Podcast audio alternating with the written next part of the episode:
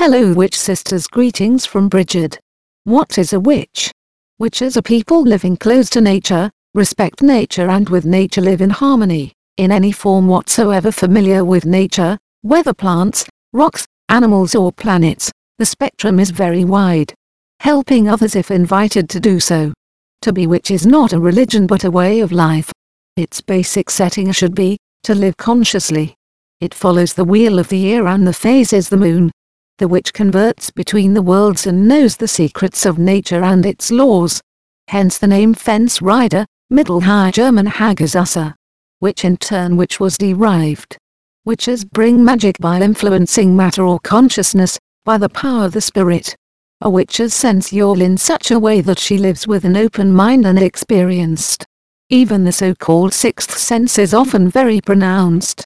Most witches believe to the goddess and the god or only to the goddess in its many aspects.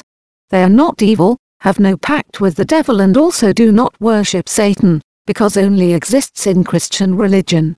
A witch is also distinguished through their spiritual, inner values and not only by pedigree, traditions or skills. Witches are strong and free, they go their own way, can not be influence of prejudices, alien determine and form their own opinions.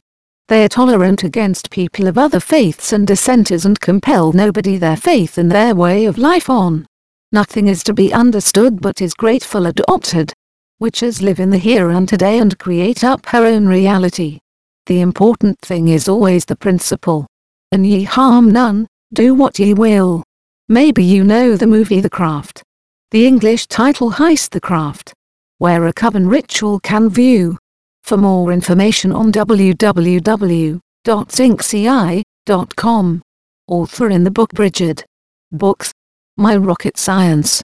My Book of Shadows. Ordinary Solid. Full Moon Rituals. So.